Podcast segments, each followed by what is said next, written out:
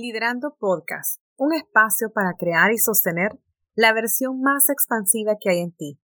Soy George Alquí y en este episodio descubriremos esas preguntas esenciales que debes hacerte para ver si estás lista para una expansión. Un reciente informe publicado por Microsoft, que se basó en encuestas y datos recopilados en LinkedIn, reportó que más de la mitad de trabajadores latinoamericanos se plantean un cambio profesional. Impresionante, ¿no? ¿Te imaginas la mitad de las personas que conoces están deseando un cambio profesional? La pregunta que me surge a mí es ¿cuántas de esas personas tomarán acción a su deseo de cambio para convertirlo en una realidad? Y a eso no me refiero únicamente a cambios radicales. Puede ser simplemente cambiar tu actitud, tomar retos más desafiantes en tu puesto actual, cambiar la cultura, aprender algo nuevo, hacer algo distinto, atreverte a liderar, cambiarse de trabajo, comunicarse mejor con su jefe o compañeros, decidir emprender, entre otros cambios más. El cambio surge cuando hay una nueva expectativa, que es diferente a la situación actual, ya sea porque tienes una incomodidad, un dolor, una molestia o simplemente un deseo de algo diferente que quiere salir de ti quiere explotar y quiere crecer dentro de nosotros, que es muchísimo más grande. Cualquiera que sean las razones que lo estén ocasionando, el cambio y la evolución está ahí, tocando la puerta para tu expansión. Y depende únicamente de ti que decidas tomar la decisión de hacer ese cambio y evolución o no. Algunas veces sentimos esas señales, pero las ignoramos. Nos congelamos o nos pausamos por miedo a dar ese primer paso. En coaching, una de las cosas que más me pregunta es cómo inicio un cambio o cómo doy ese primer paso. Es por eso que te quiero regalar cuatro preguntas fundamentales para ver si estás listo o lista para un cambio profesional. La pregunta número uno es, ¿qué beneficio tienes de mantenerte en la situación actual? ¿What? ¿No te acabo de decir que quiero un cambio? Sí, lo sé, lo sé, lo sé.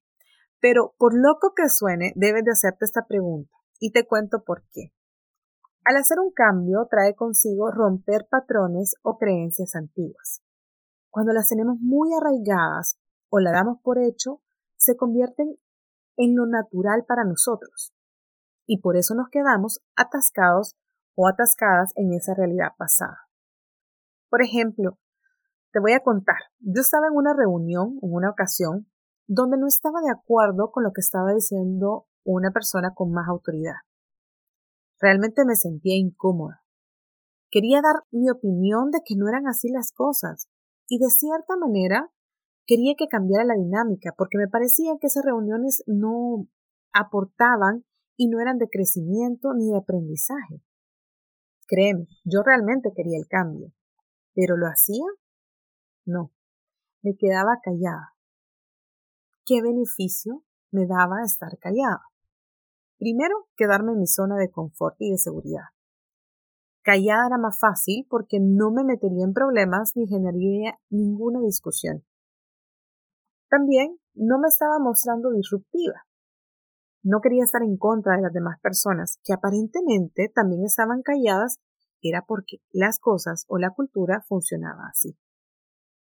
Y por otra parte, también no confiaba a ciencia cierta en mi voz y mi postura, porque posiblemente era más fácil para mí hablarlo al terminar la reunión con una colega o un compañero quienes no me iban a dar una solución, simplemente iba a descargar mi sentido. ¿Ves? Tenía muchos beneficios que me hacían mantenerme callada.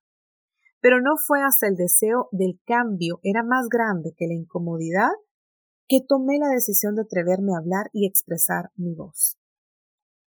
Es por eso que te invito a que te hagas esa pregunta. ¿Qué beneficio tienes quedándote en la situación actual y no en el cambio que deseas? Veámoslo como una fórmula. Si el beneficio actual es mayor que la incomodidad o incertidumbre futura que pueda crear ese primer paso, pasarás más tiempo del que deseas en la situación actual de una forma sencilla.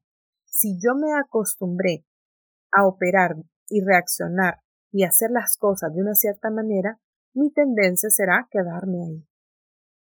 El deseo de cambio, la incomodidad, el dolor o expansión es más grande, pues estaré dispuesta a dar ese primer paso. Por eso en coaching nosotros le hablamos que si no hay quiebre, no hay coaching. Si yo creo que todo está perfecto, no hay nada de evolución, no hay nada de crecimiento, pues posiblemente ahí no hay nada que hacer para el crecimiento y la evolución.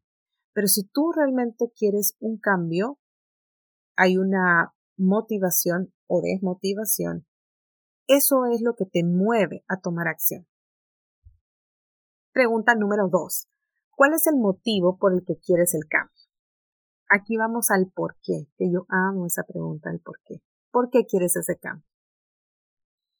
Imagínate que si está de moda, si simplemente sería chivo o sería bonito, sería genial, es totalmente diferente a que genuinamente haya una posibilidad de crecimiento para ti porque no te gusta lo que haces, porque sueñas todos los días haciendo algo nuevo o diferente, porque te sientes desmotivada, porque te sientes agobiada, frustrada o triste, o simplemente sea porque estás súper empilada con un sueño y ese es el motor que lo hace diferente, que quiere ver algo que es posible para ti.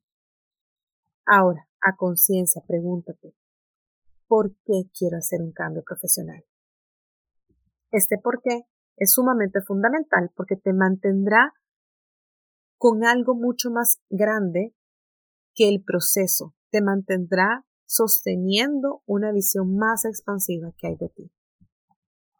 La pregunta número tres.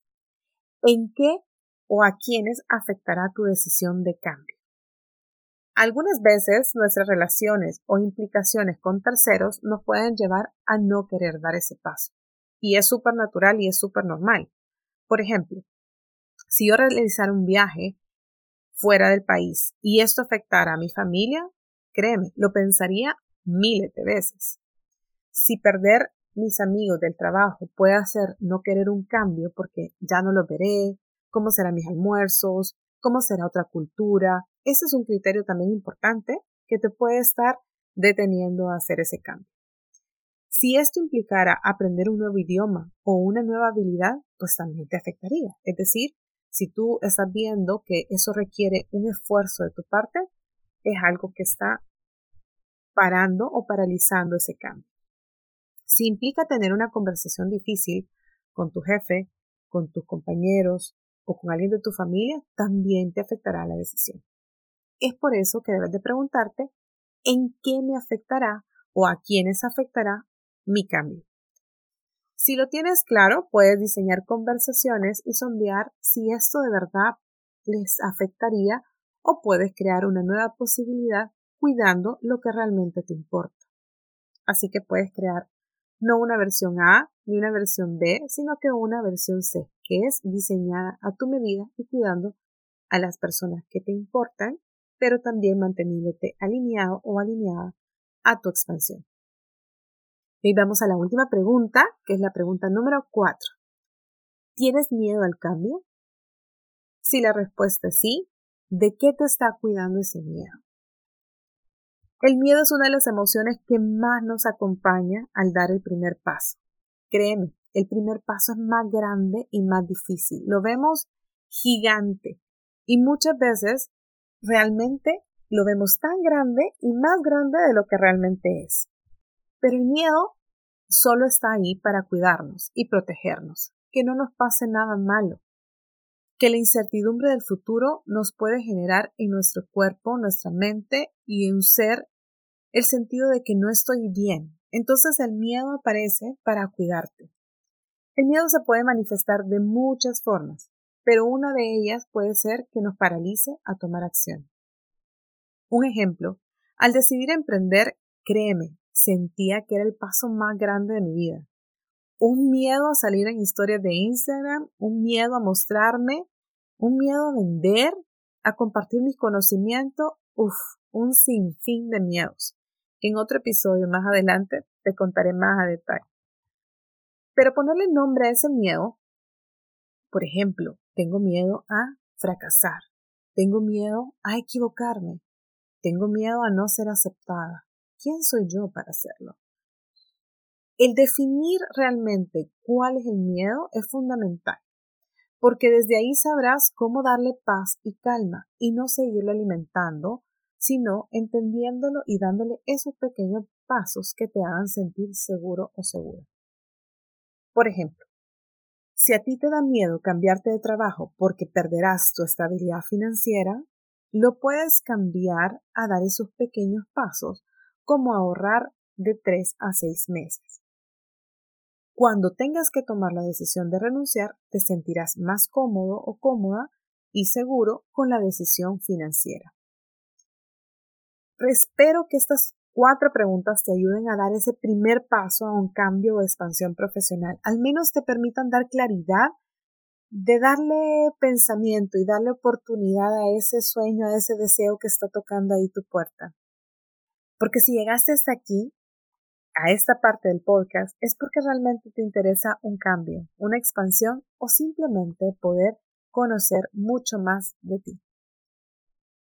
Me encantaría acompañarte en este viaje de expansión. Realmente quiero verte volar. Mil gracias de corazón por estar en mi primer episodio del podcast Liderando y por sumarte a mi sueño que se convierta en una realidad. Si te gustó el podcast, déjame tu reseña Sígueme en Instagram en arroba Etiquétame, me hará muy feliz saber que me escuchaste, saber que hay alguien atrás y que se está sumando a mi sueño y que te puedo generar valor.